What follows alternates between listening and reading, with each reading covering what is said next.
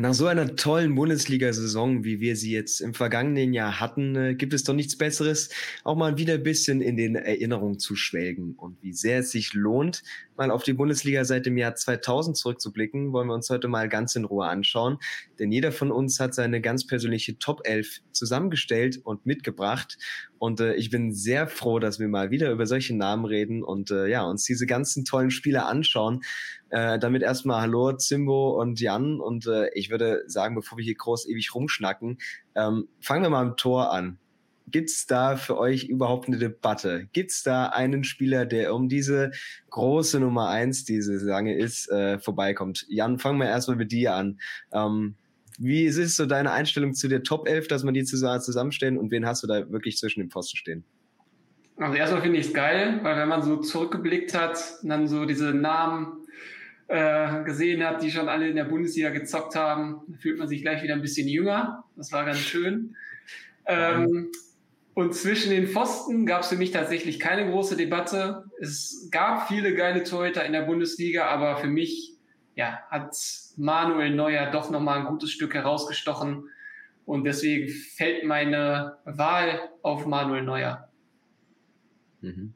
Ich bin gespannt, ob ihr wen anders habt, weil für mich war das eigentlich ein No-Brainer. Ja, ich schließe mich da an. Also ich glaube, No-Brainer kann man so selten so präzise sagen. Also allein die Zahlen, auch dass er überhaupt die meisten Spiele da jetzt hat äh, in den Namen, die da so kursieren, ähm, elf Meisterschaften. Also viel besser geht's ja eigentlich gar nicht. Und äh, auch, dass er, sage ich mal, nie so das Interesse hatte, sich woanders zeigen zu wollen, immer bei den Bayern auch durchgehalten hat, auch mal in schwierigen Phasen, ist für mich einfach, auch wenn ich äh, vielleicht nicht der größte Fan da vom, von den Bayern bin oder so, muss man neidlos anerkennen, dass er die klare Nummer eins ist. Ja. Aber Zimbo, ja. bringst du uns jetzt hier ins Wanken? Ich habe mir ja schon gedacht, dass ihr beide neue habt. Ähm, ja, sportlich wird ganz klar die logische Wahl. Aber ich habe in meiner Top 11 auch so ein bisschen den Flair-Modus berücksichtigt. Oh. Deswegen habe ich mich für einen Vorvorgänger von Manuel Neuer entschieden, der Anfang der 2000er Jahre noch beim, beim FC Bayern zwischen den Pfosten stand und zuletzt äh, eine eher unglückliche Figur gemacht hat. Ähm, natürlich der Titan Oliver Kahn, weil ich einfach finde, dass er nochmal in seiner Hochzeit hatten die Stürmer nochmal mehr Angst vor Oliver Kahn als jetzt vor Manuel Neuer.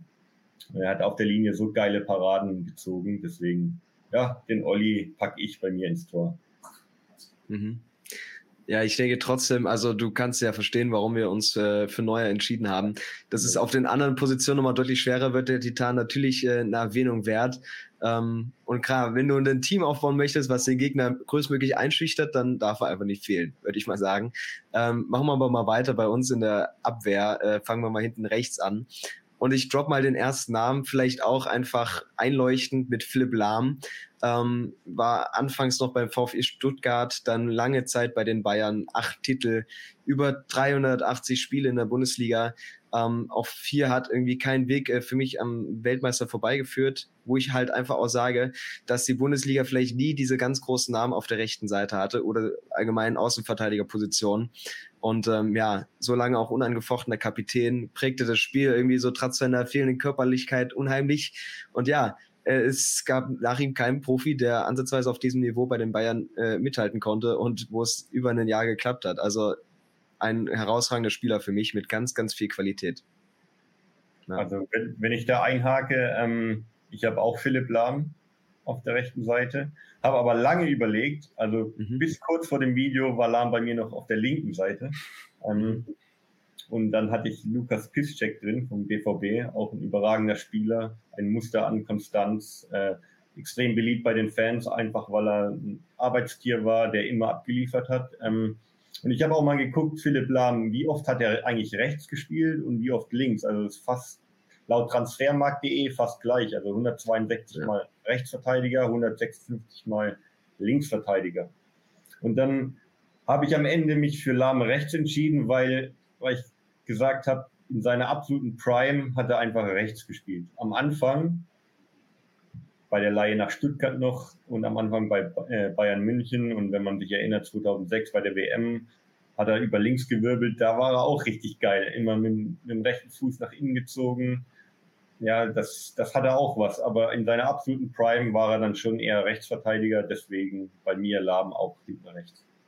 Mhm. Jo, mache ich kurz. Bei mir hinten rechts auch Philipp Lahm. Mhm. Einigkeit. Ja. Einigkeit. Ja, das ist dann wahrscheinlich Und, der zweite No-Brainer.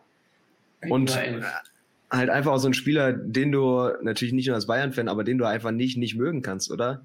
Also ich meine, ja. da hat sich ja auch immer von seiner besten Seite gezeigt, ähm, als Spieler, was schwer ist mit dieser Position bei, bei den Bayern. Ähm, also da kommt man ihm, glaube ich, menschlich auch wenig vormachen, auch natürlich in Sachen Fairness, also die Statistiken, die es da gab, Saisons ohne gelbe Karten oder was auch immer. Also ja, ich glaube, da beschwert sich keiner, wenn wir den da reinnehmen. Gucken wir mal eine Position. Das Einzige, was ich, ja? so, das Einzige, was ich bei Philipp Lahm nicht mag, ist, wie früher seine Karriere beendet hat. Ich hätte ihn gerne ja, noch ein bisschen, ein bisschen länger auf dem Feld gesehen, weil das war wirklich so ein überragender Fußballer. Ja, ich habe auch ein bisschen zurückgerechnet, wann er dann wirklich Schluss gemacht hat und ich war ein bisschen verwundert. Ich weiß gar nicht, wie viel da noch im Tank war bei ihm. Ähm, aber ja, zwei, drei gute Jahre hätte er auf jeden Fall noch gehabt, denke ich mal. Also ich, mo ich mochte ihn immer, also als Fußballer, klar, kannst du ihn nur mögen. Ähm, so als Typen fand ich ihn eher, naja, nicht so sonderlich sympathisch. Aber ja, gut, anderes Thema. Da kann man ja mal eine andere Top 11 mit äh, nur Sympathisanten aufstellen. Ähm, aber jetzt vielleicht zum rechten Part, so in der Innenverteidigung zur, zur ersten Position. Ich kann schon mal so viel verraten, äh, der hat mal mit Philipp Lahm zusammengespielt. Mehr sage ich mal nicht, weil ich erstmal hören möchte, was ihr denkt. Zimbo, wen hast du da? Ja, ich hatte da schon ein paar Spieler auf dem Zettel. Am Ende hat sich bei mir äh, zwischen zwei ähm, Brasilianern entschieden. Ähm, und es ist bei mir nicht Naldo, sondern am Ende Lucio geworden, weil Lucio einfach, das war in seiner Glanzzeit war das eine absolute Maschine, also eine Vollmaschine. Der hat die Gegner aufgefressen, passt ja zu, zu Oliver Kahn bei mir im Tor. Der hat die Gegner aufgefressen defensiv und nach vorne ist er abgegangen wie so ein Zug. Wenn der mal angedribbelt ist ins Mittelfeld, dann hat ihn eigentlich keiner mehr gestoppt. Also Lucio, absolute Rakete, darf bei mir auf keinen Fall fehlen in der Top 11. Mhm. Um noch, äh, ja, ja, ich will noch kurz einfügen, also 218 Spiele hat er gemacht in der Bundesliga, 12 Tore, 11 Vorlagen. Naldo war da schon ein bisschen torgefährlicher, hat 45 Tore sogar geschossen. Aber Lucio auch dreimal deutscher Meister mit den Bayern, davor in Leverkusen schon geil. Ja, jetzt Jan, du. Nö, ich kann, kann da eigentlich gar nicht viel ergänzen. Bei mir ist es auch Lucio geworden, einfach weil ich, weil ich es so enorm gefeiert habe, wie er sich den Ball geschnappt hat und einfach nach vorne ge, äh, gedribbelt ist, wie so eine Dampfwalze. Ähm, für mich, ja, Lucio. Auch wenn es schon noch ein paar andere coole Namen in der Innenverteidigung gab, ähm, aber Lucio musste bei mir einfach rein. Ich habe mich auch für ihn entschieden. Ähm, ich bin ja Jahrgang. Ja, doch, doch, doch. Ich bin ja Jahrgang 2000 und äh, deswegen habe ich noch gar nicht so viel von mir mitbekommen. Aber ich würde mir wünschen, dass man mal so einen Spielertypen wie ihn wieder hätte. Auch wenn er vielleicht einfach die Trainer zur Weißblut bringen würde. Aber wurde ja als Einmann-Büffelherde beschrieben und so. Und das kann man sich sehr gut vorstellen. Ähm, ja, und so gefühlt so ein Job mit seiner Abgeklärtheit, als wäre er jetzt irgendwie zwei Meter zehn und genauso breit und äh, ja, prescht sich einfach durch alles durch. Also das war wirklich schon Wahnsinn. Und natürlich einfach auch seine defensiven Qualitäten und äh, Spielaufbau. Äh, immer viel offensiv dran gehabt. Also ja, ich glaube, da das kann man unterschreiben und wir sind uns drei hier auch einig. Ähm, aber ich weiß schon, dass es neben ihm anders aussieht, weil ich mache die brasilianische Abwehrkette im Zentrum voll. Da habe ich nämlich Naldo. Ähm, einfach durch seine weiß nicht, Offensivqualitäten, also ich meine, der hätte vielleicht auch eine gute Karriere als Stürmer gehabt, aber Wahnsinn, was der Typ abgerissen hat. Bei Werder dann auch noch ja. Wolfsburg, wie viele Tore, die Freistöße, die Kopfbälle und natürlich auch resolut hinten. Ähm, ein unglaublich sympathischer Mensch auch und vor allem für mich so international einer der unterschätztesten Spieler jemals. Der hat nur vier Länderspiele bei so einer Karriere. Also Wahnsinn. Ähm, aber ich bin mal gespannt, wen ihr da habt und ob der vielleicht mich bei Naldo auch nochmal überzeugt. Na, lass Jan mal den Vortritt. Mhm. Also da du Werder-Fan bist, finde ich die Naldo-Wahl voll und ganz nachvollziehbar. Ähm, ich habe mich für Jerome Boateng entschieden, weil der in seiner Prime auch so ein unfassbar geiler Verteidiger war. Und ähm, ja, schon einfach oberstes Niveau war, was er da gezeigt hat. Ähm, Lionel Messi gefällt das. ja, nee. Davon abgesehen, von diesem ja, Purzelbaum, den er da gemacht hat, hat er mir wirklich immer sehr gut gefallen. Ähm, auch wenn er zu Beginn seiner Karriere ja als Bruder Leichtfuß galt, aber der hat sich wirklich so unheimlich gemausert. Ähm, deswegen meine Innenverteidigung Lucio und Boateng. Ich möchte aber noch ein paar andere Namen nennen, einfach der alten Zeiten willen, weil ich ja so gerne an sie gedacht habe. Es gab noch Marcelo Bordon. Den hatte so ich ein, ganz oben auf meiner Liste. Ich habe ja, ihn geliebt. Der hatte so einen krassen Huf, wenn der abgezogen hat, äh, kein Gras mehr gewachsen. Ähm, Mladen Kristajic fand ich auch immer ziemlich kultig. Äh, war auch ein geiler Typ. Ähm, Mats Hummels natürlich, Neven Subotic, der, der BVB-Kinderriegel damals. ähm, auch zwei, zwei sehr, sehr gute Verteidiger, die man hier auf jeden Fall erwähnen muss. Fernando Mera ähm, ja. hat auch beim VfB gut abgeliefert. Also, ja, die Meisterschale damals falsch rum. Falsch rum, genau. Ähm, also da gab es schon noch ein paar andere geile Verteidiger, die ich jetzt einfach mal noch nennen wollte als Honorable Mentions. Mhm. Aber wen hast du denn, Simbo, neben Lucio? Einen, einen davon hast du genannt, ähm, Mats Hummels. Also für mich damals in seiner ersten Zeit beim BVB, ja, einfach sensationell gut. Also ich mag eh äh, Innenverteidiger, die gerade im Spielaufbau richtig stark sind und Hummels, das war ein Spielmacher als Innenverteidiger mit seinen Außenrisspässen, mit seiner Übersicht, seiner Spielintelligenz.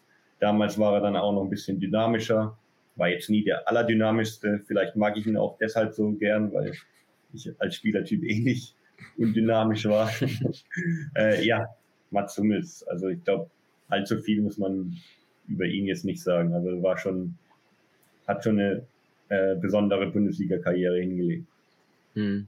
Ja, hatte ich auch lange auf der Liste, ähm, weil er einfach für mich auch so noch viel Vintage ist äh, und auch seine Qualitäten da nie verloren hat oder dran festgehalten. Aber all diese Namen, auch vielleicht noch so ein Andrea Basagli von äh, äh, Wolfsburg dann diese Meistermannschaft mit reinnehmen.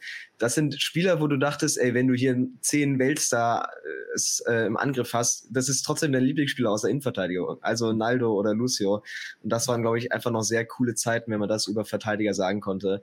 Und äh, ja, das ist auch für mich ein Grund gewesen, warum ich äh, die Bundesliga defensiv immer mit am attraktivsten fand, weil wir einfach die geilsten Spieler hatten da teilweise. Also echt super, super Wahl und super schöne Namen. Ähm, vielleicht ein bisschen schwerer, tun wir uns da dann schon hinten links. Ähm, Zimbo, du meintest, Philipp Lahm wäre eine Option gewesen. Für wen hast du dich denn statt ihm entschieden da? Also für mich war es nur schwer, weil ich nicht genau wusste, wen ich am Ende nehmen soll. Ähm, hm. Einer meiner absoluten Lieblingsspieler hat schon in den 90ern in der Bundesliga gespielt, dann Anfang 2000er Jahre. Vicente Lizarazu, so ein geiler Kicker. Und er hat sich getraut, Lothar Matthäus eine Ohrfeige zu geben. Allein dafür müsste er eigentlich schon in meiner Elf sein. Am Ende habe ich mich aber für einen noch kultigeren Spieler entschieden. Und zwar für DD. Absolut geiler Linksverteidiger und dazu noch überragend sympathisch. Deswegen war er auch immer Publikumsliebling beim BVB, völlig zu Recht. Geiler Kicker, geiler Mensch und ja, einfach geiler Typ. Deswegen muss er bei mir hinten links spielen. Hm. Guess what? Bei mir ist er auch hinten links. Ja, also so ein, ja, wirklich ein super Spieler, Offensivqualitäten, wie du sagst, sympathisch. Der hatte einfach auch dieses Samba-Flair, so diese Spielfreude, immer lächelnd auf den Lippen. Ähm, ist auch einer dieser Spieler, die man nicht, nicht mögen kann. Und von daher ab dafür mit Leonardo DD. Und das war, war, auch eine geile Geschichte, dass er halt Anfang der 2000er mit Dortmund Meister wurde und dann äh, sozusagen in der nächsten Meisterära von also Ära in Anführungsstrichen von Dortmund äh, dann auch noch dabei war zumindest. Hat zwar nicht mehr mhm. Stammspieler, aber er war zumindest noch im Kader. Deswegen, das ist auch eine coole Geschichte dann Ich habe mich tatsächlich für seinen Nachfolger entschieden und zwar für Marcel Schmelzer.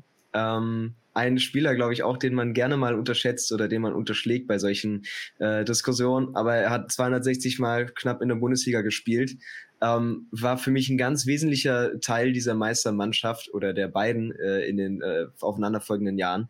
Ähm, so seine Loyalität und Liebe zum BVB, wie du das ihm in jedem Spiel und in jeder Phase seines Körpers so angemerkt hast und wie er das ausgestrahlt hat und brachte so viel Konstanz und Sicherheit irgendwie in diese Abwehrreihe, die es auch nicht immer ganz einfach hatte. Und äh, ich denke, auch wenn er nicht zu diesen ganz großen Namen gehört, aber wenn du einen Spieler bräuchtest oder dir aussuchen musst, der eben nicht diesen ganz großen Status hat, aber deine Mannschaft so viel besser macht, dann nimmst du einen wie Marcel Schmelzer. Und ich glaube, das hat Jürgen Klopp damals sehr geschätzt, dass er eben genau diesen Spieler in seinen Reihen hat und äh, für mich äh, einfach ein cooler Typ auch. Also ja, nicht nur die Zahlen, sondern einfach auch seine Wirkung und die Loyalität zur Mannschaft machen ihn für mich zu dem Kandidaten, den ich da links hinten aufstelle. Ja. Jogi Löw gefällt das nicht.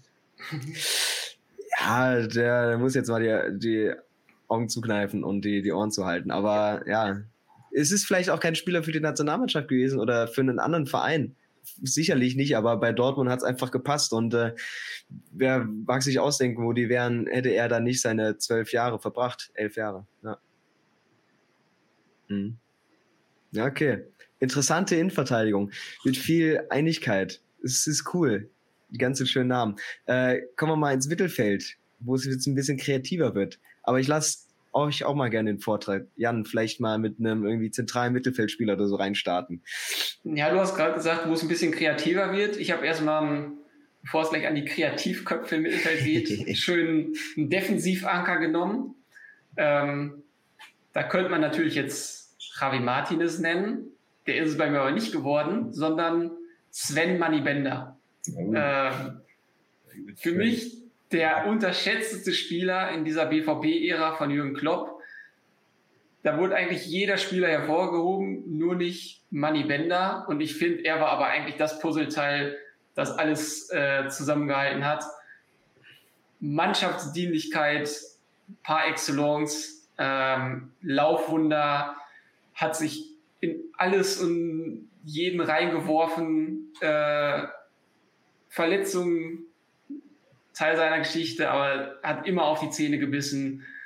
Ähm, also das war wirklich ein Typ, den ich so gefeiert habe, weil es einfach so ein ehrlicher Arbeiter war, der sich voll in den Dienst der Mannschaft gestellt hat. Und ähm, fußballerisch wahrscheinlich nicht der beschlagenste, aber der hat eigentlich so alles das verkörpert, was den Mannschaftssport Fußball für mich ausmacht. Und deswegen muss der für mich da rein. Mhm was auch mhm. den BVB ausmacht. Also ja, die Wahl gefällt mir. Ähm, ihr merkt schon, ich bin so ein bisschen älteres Semester, deswegen habe ich einen Spieler dabei, der es fast in die Elf geschafft hätte. Wenn er länger in der Bundesliga gewesen wäre, hätte ich ihn safe genommen. Das ist Emerson. Auch in Deutschland gar nicht so bekannt vielleicht, aber das absolute Koryphäe auf seiner, äh, im zentralen Mittelfeld. Also Anfang 2000er Jahre war der bei Leverkusen mhm. weltüberragend, ist dann nach Italien gegangen. Am Ende habe ich mich äh, jetzt nicht unbedingt für einen Defensivanker entschieden, sondern für einen Spieler, der Deutschland und die Bundesliga geprägt hat. Und zwar ist das Bastian Schweinsteiger. Also der ist für mich als zentraler Spieler in meinem Dreier-Mittelfeld gesetzt und führt die Mannschaft an. So im 2014er Modus mit Platzwunde. Da freut sich auch der Olli hinten drin, wenn der Schweini äh, da im Mittelfeld alles, alles zusammenhält. Mhm. Verstehe ich beide, beide, äh, die beiden Wahlen von euch sehr gut, ähm, auch wenn das schon ältere Spieler sind oder die, sag ich mal, früher gewirkt haben. Auch Bender ja, also um die 2010er, einfach ein super Kicker gewesen. Ähm, vielleicht könnt ihr mir hier ein bisschen helfen, weil ich habe da den Capitano. Ich habe hier Michael Ballack, den ich leider auch nie so richtig äh, verfolgen konnte in seiner aktiven Zeit. Aber wenn man sich einfach mal seine Strahlkraft und Wirkung anschaut, ähm, muss das einfach ein unglaublich guter Fußballer gewesen sein, wo auch, glaube ich, kein Spieler der Welt gerne gegen ihn auf dem Platz stand. Also als Abräumer und Antreiber, also so einzigartige Qualitäten. Wie gesagt, ich habe es mehr erzählt bekommen oder mehr, sage ich mal, im Nachhinein aufgegriffen, aber äh, wäre das auch für euch einer oder habt ihr den auch, sage ich mal, zumindest auf der Liste gehabt? Ich, ich, ich kann ja dann weitermachen, weil äh, der Capitano ist der zweite Spieler in meinem Mittelfeld. Gut, gut. Michael Ballack, also ich meine, der war zu seinen Glanzzeiten zusammen mit Frank Lampert der torgefährlichste Mittelfeldspieler der Welt. Also, mhm. und ja. der konnte alles. Also, der war körperlich robust, der war kopfballstark, der war technisch beschlagen, der war, wie gesagt, torgefährlich, hat ein gutes, Au also, ja, in der Zeit, wo Deutschland eigentlich so keine Weltklasse-Spieler mehr hatte, war Michael Ballack der einzige Spieler, den man in dieses Regal setzen konnte. Also gerade so, wenn ich an, an das Jahr 2002 denke, wo, er, hm. wo er da äh, die Nationalmannschaft ins WM-Finale geführt hat, wo er sich im Halbfinale geopfert hat, wo er mit Leverkusen äh, das, das Vize-Triple geholt hat, wo er in der Champions League unfassbare Spiele gemacht hat, in der Bundesliga unfassbar stark war, dann mit Bayern noch ein paar Titel eingesackt hat. Ähm, ja, da gehört Michael Ballack auf jeden Fall für mich in diese, diese Elf rein, zusammen mit Schweinsteiger, also geiles Mittelfeld bei mir, finde ich. Bei dir? also ich habe ihn nicht drin, aber ich kann die Wahl nachvollziehen. Ähm, mhm. Dafür habe ich aber Schweini mit drin. Äh, ich habe ja gesagt, ich habe einen, einen Defensivanker mit Bender und davor zwei kreativere. Äh, und einer davon ist bei mir der Schweini. Den hm. anderen verrate ich jetzt noch nicht, aber ich kann dir sagen, Janne, er wird dir sehr, sehr gut gefallen. Aber, oh, ich, ich kann mir vorstellen, was kommt, aber bei mir fehlt ja noch der zweite Name. Ähm, ja. Vielleicht noch ein bisschen defensiver als, als bei euch. Ähm, äh, Kevin de Bruyne habe ich noch dabei. Vielleicht eine kleine Überraschung, aber Gott, war das ein unheimlich geiler Fußballer. Also nicht diese gigantischen Vorsprung vielleicht hinterlassen in der Bundesliga, immer noch natürlich. Also wir reden jetzt mal nur von dieser Bundesliga-Zeit. Äh, keine Mannschaft zur Meisterschaft geführt und auch vielleicht im späteren Verlauf seiner Karriere erst seine beste Form erreicht. Aber was der Typ in zweieinhalb Jahren in der Bundesliga abgerissen hat, das ist einfach phänomenal. Und er war auf Anhieb, als er in die Liga kam, für mich einer in dieser Zeit der beste Mittelfeldspieler, der kreativste, der kompletteste, was eine unheimlich unterschätzte Qualität von ihm ist und diese Leichtigkeit, so mit der er das Spiel gelesen hat und wieso seine Mitspieler und Gegner irgendwie auch bei jeder Beiberung in Staunen kamen, das machen ihn für mich einfach zu einem unheimlich ähm, ja, tollen Fußballer, der natürlich auch die Zahlen aufgelegt hat, also 31 Torbeteiligungen als, als Achter in, in der Saison, das ist natürlich Wahnsinn. Und das weiß nicht, ob andere Spieler das so in dieser Form erreicht hätten. Und natürlich war ich auch sehr froh, dass er sein eines Jahr bei Werder so verbracht hat und äh, sich dann ins Rampen spielen konnte, auch bei Wolfsburg. Genialer Typ, so viel Transfererlös auch äh, dann reingeholt. Also der muss für mich einfach in diese Top 11 rein, auch wenn er nur zweieinhalb Jahre da verbracht hat. Weiß nicht, ob ihr das auch so sehen könnt. Ja, also ich, die Wahl kann ich nachvollziehen, aber äh, ja, für mich hat er dann zu wenig Spuren noch in der Bundesliga mhm. hinterlassen, als dass er dann für meine Top 11 in Frage gekommen wäre. Ja, sehe ich so wie Zimbo. Ja.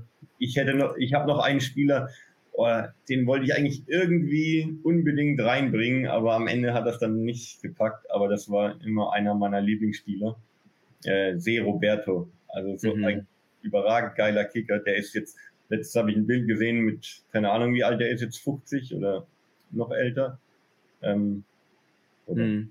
die 50 oder so, keine Ahnung. Aber der sieht immer noch aus wie so ein 21-jähriger Bodybuilder. Ja. Also total. Und war auch ein, so erst bei Leverkusen über links außen und dann ist er irgendwann ins zentrale Mittelfeld gekommen. Bei Bayern, dann später sogar noch beim HSV. Also geiler, geiler Kicker. Aber nicht hm. in meiner ja. Ich hätte auch noch überlegt, so ein Van Bommel hinten als Abräumer. Ich glaube auch äh, einer der prägendsten äh, äh, Spieler, an die der sich. Der hätte auch nicht gefallen bei mir im Tor. Also, ja, da, da, hätte er sehr gut reingepasst und äh, ich glaube, da, der hat auch seine Spuren hinterlassen in der Bundesliga und auch seinen Gegenspielern. Ähm, aber ja, blick mal jetzt noch mal ein bisschen offensiver und äh, vielleicht die Namen, wo uns wirklich dann das Wasser im Mund zusammenläuft. Äh, Jan, fang mal an. Äh, ich bin sehr gespannt. Ja, Johan Miku, Le Chef von Werder Bremen. Für mich Spielmacher, wie er im Buche steht. Ähm, das waren noch die guten alten Werder-Zeiten. Janne, du wirst dich freudig daran zurückerinnern.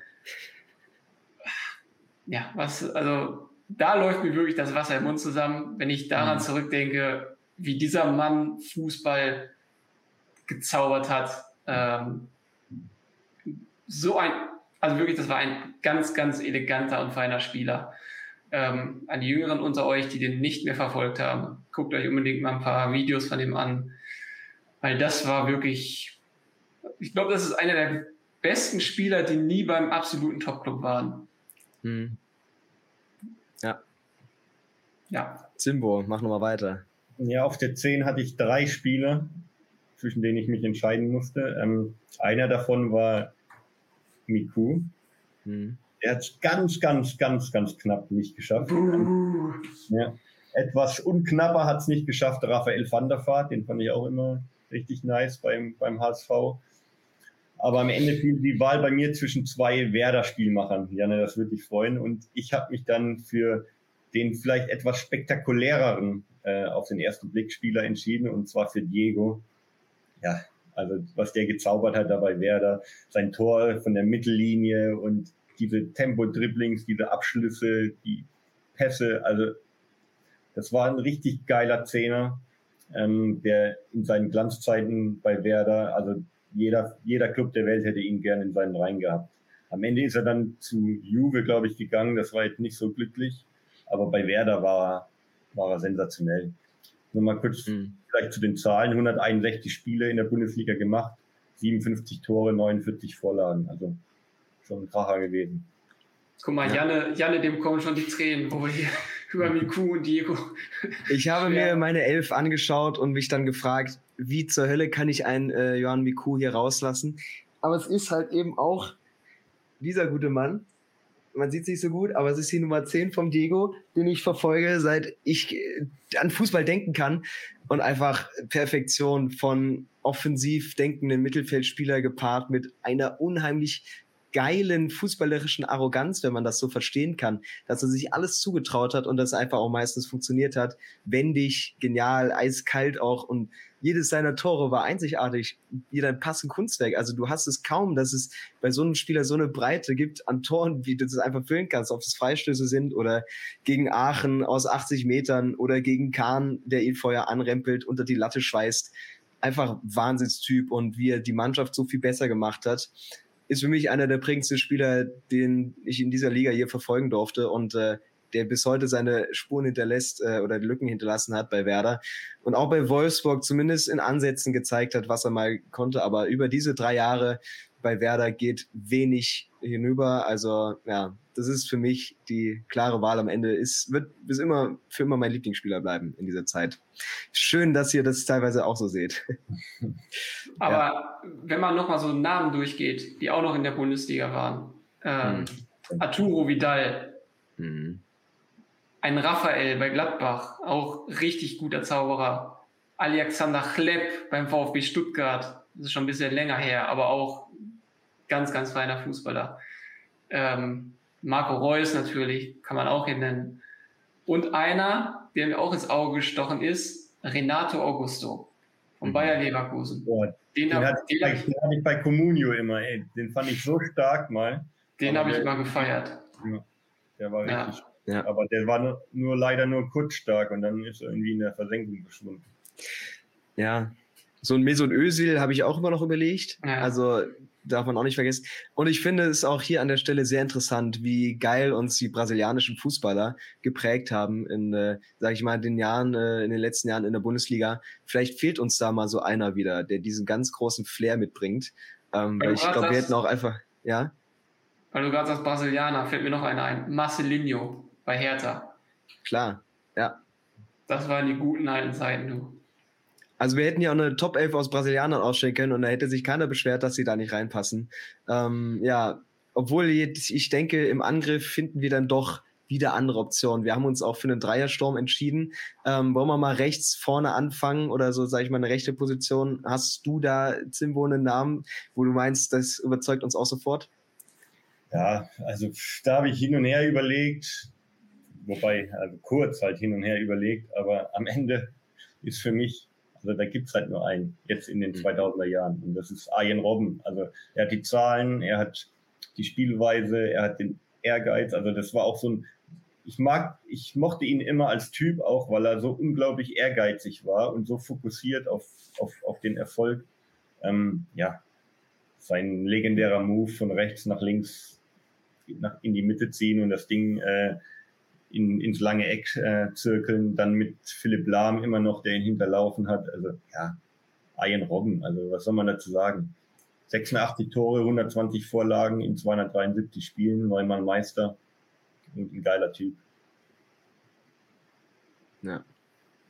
Ja, bin ich dabei. Also mir gefällt dieses Video ja mit niederländischen Wurzeln und Bremer, Bremer Beziehung sehr gut und ein Robben muss da natürlich auch rein. Es sind diese Verletzungssorgen, die aber natürlich immer da waren, aber ich denke mal, seine Karriere nicht überschatten, weil er hat so trotzdem in so viel Glanz gestrahlt und vor allem ein Fußballer, der sich nur mit dem Besten zufrieden gab. In einer Phase bei den Bayern, wo du diesen unbedingten Willen brauchtest, um, äh, um mit dabei zu sein, unter einem Van Gaal, unter solchen äh, auch ja, prägenden Trainern.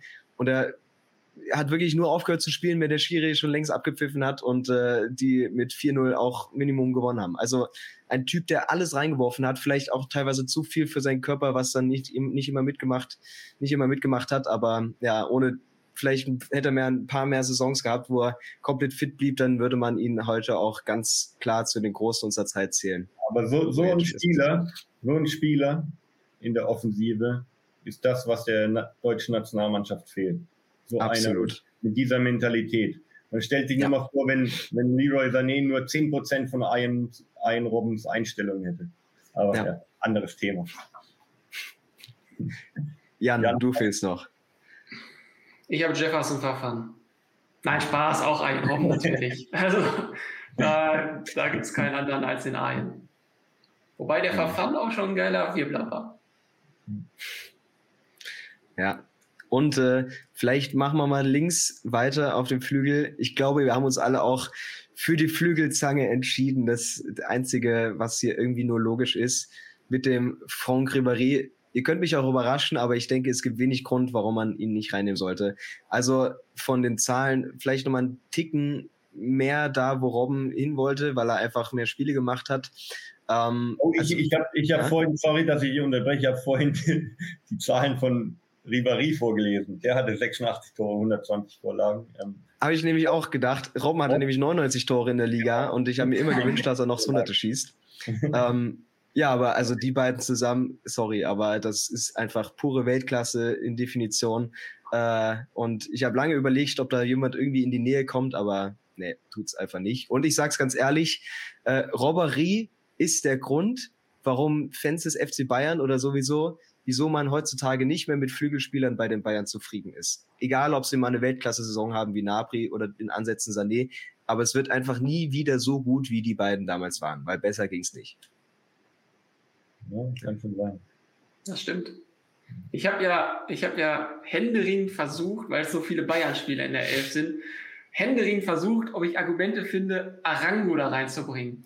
Aber am Ende war Ribery zu gut. Am Ende war der Ribery einfach zu gut. Aber Arango war auch richtig sagen. Arango war auch ja. Ein Füßchen mhm. gehabt, das war. Ja. ja aber ja. am Ende kommst du an Robberie nicht vorbei. Ja. Mhm. Wie sieht es denn bei dir im Sturm aus, Jan? Hast du da in der Spitze jemand, der die Bayern umschifft hat oder wird es dann doch jemand wieder vom großen FCB? Da ziehe ich jetzt mal meinen Joker. Also ja. natürlich die ganz offensichtliche Wahl ist Lewandowski. Man könnte auch noch mit Miroslav Klose äh, argumentieren. Aber hier kommt bei mir jetzt einfach Sympathie, der Sympathie-Joker und ich habe Raúl González Blanco. War nicht lange bei Schalke, aber dass er bei Schalke und in der Bundesliga war, Weltklasse und deswegen ziehe ich den Joker und setze hier Raúl ein. Ich weiß, mhm. dass Lewandowski natürlich bessere Zahlen hat, Bundesliga mehr geprägt hat, bla bla bla. Aber Raoul ist Raoul und so ein feiner Fußballer. Deswegen gehe ich mit ihm. Mhm. Simbo, kommst du jetzt mit dem Hackebeil und äh, durchbrichst das wieder, die, die Harmonie ja, mein, da zwischen Jan und Raoul? Mein Stürmer ist Kevin Kouani. Jetzt müsste ich auch mal ein, Späßchen machen. Ähm, nein, äh, wenn ich nach Sympathie gegangen wäre, wäre Ailton meine Nummer zwei gewesen und meine Nummer eins Ivan Klasnic, weil ich einfach dieses Video, dieses Interview so feiere, wo, wo sie damals in München die Meisterschaft mhm. geholt hat, wo er über so ziemlich besoffen schon über Oliver Kahn spricht. Gut, äh, gib das mal bei YouTube ein, das ist so geil. Ja, aber ich habe ja gesagt, ich, ich suche Flair in meiner Mannschaft auch, aber ja, an Lewandowski komme ich nicht vorbei. Der hat 312 Tore, 75 Vorlagen in 384 Spielen. Also der hat den Rekord von Gerd Müller in einer Saison gebrochen. Also da kommt man einfach nicht drum rum. Hm. Ja. Deswegen muss ein Joker ziehen, Simmo. Ja. ja, aber ich denke mal, mit dem Namen Claudio Pizarro ähm, sind wir auch nicht so falsch. Ich meine, der hat ja quasi die Bundesliga äh, mitbegleitet mit all seinen Jahren. Äh, 490 Spiele, da musste auch erstmal rankommen als Ausländer. Ähm, und ein Spieler quasi eigentlich wie gemacht für die Bundesliga. Auch er hatte ja nur dort funktioniert. Bei Chelsea hat es überhaupt nicht geklappt. Äh, von einem Peruaner, der so früh den Weg äh, gegangen ist, hätte man das vielleicht nicht unbedingt erwarten müssen. Aber ähm, ein Spieler, der auch das Team um sich herum immer besser gemacht hat und eben auch bei den Bayern und Bremen, äh, ja. Und auch, dass er zurückkam, hat man ihm nie verübelt. Dass er wegging, hat man ihm nie verübelt. Ähm, ja, unheimlich clever, wuchtig, mit seiner ganzen Technik ausgestattet, sieht man heutzutage nur ganz selten, denke ich mal. Und für mich hat er deswegen auch die Nase vor Lewandowski. Ja, ja. ja das, also wenn man so blickt, gerade so Anfang der 2000er oder jetzt auch das, das Jahrzehnt davor, also das waren halt schon noch andere Stürmertypen irgendwie, also noch geilere Stürmer. Wenn ich ja. da zum Beispiel noch, ja, Giovanni Elber fand ich auch immer richtig, richtig geil. Ähm, Edin Dzeko bei Wolfsburg damals so eine geile Saison gespielt, als sie Meister wurden, zusammen mit Grafit ja. vorne drin. Also da gibt es schon eine Reihe an Stürmern, die, die da in Frage gekommen wären. Roy Mackay. Roy Mackay. Mhm. Ja, genau, Jan. Roy Mackay, ja. Luca Toni, Dimitar Berbatov, ja. ähm, Mario Gomez. Grafic, Ibisevic, ja. Junge, Junge, Gomez. Das sind alles, alles unglaublich geile Kicker. Ja. Aber da, da, um jetzt vielleicht noch mal ein bisschen äh, dran zu bleiben, wenn ihr irgendwie eine Personalie auf der Bank hättet, die ihr dann in der 90. plus 5 nochmal reinschmeißt, vielleicht auch früher, ein Bundesligaspieler, der jetzt vielleicht den Platz nicht in die Top 11 geschafft hat bei euch, wer wäre das jetzt? Weil da habe ich nämlich auch noch einen sehr interessanten Namen. Hm, gute Frage. Dann fang du doch einfach mal an. Ja. Ja, äh, ich lege vor mit Klaas-Jan Hünteler, dem Hunter. Auch einfach nur ein geiler Spieler. 2010 bis 2017 bei Schalke gewesen. Äh, ein Typ, der auch wirklich alles für Schalke reingeworfen hat, nie nur dem Geld nachgegangen ist, sage ich mal. Und er kannte Zeiten von Real Madrid und er war ein großer Grund dafür, dass äh, Schalke dann in dieser Zeit in der Champions League vertreten war. 184 Spiele, 84 Tore, ähm, ein komplettes Phänomen, geile Buden geschossen und äh, ja, auch eine Mentalität, da kann man nur den Hut vorziehen, denke ich mal.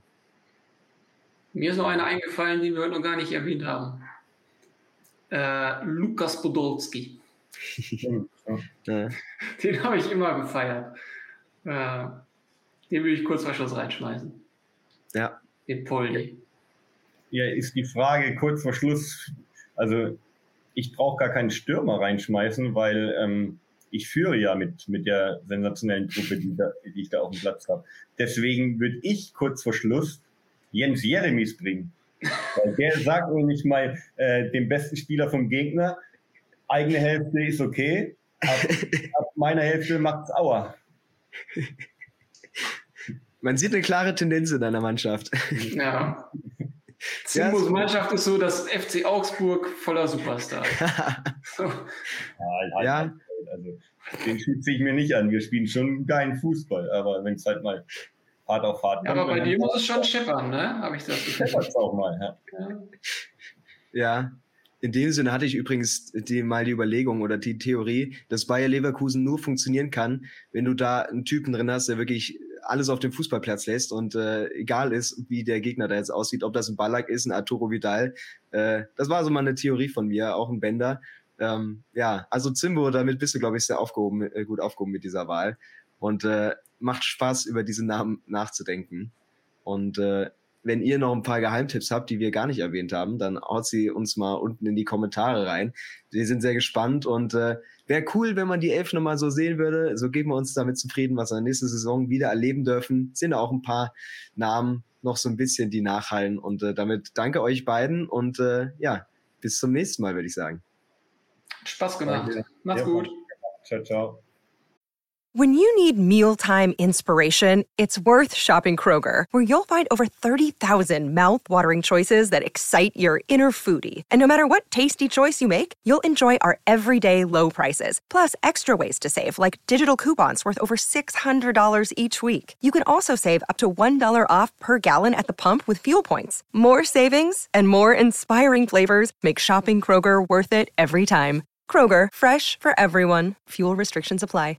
Save big on your Memorial Day barbecue, all in the Kroger app. Get three pound rolls of juicy 80% lean ground beef for $3.49 a pound with a digital coupon. Then get select varieties of flavorful Powerade, Body Armor Super Drink, or Arizona tea for 77 cents each, all with your card. Shop these deals at your local Kroger today, or tap the screen now to download the Kroger app to save big today. Kroger, fresh for everyone. Prices and product availability subject to change. Restrictions apply. See site for details.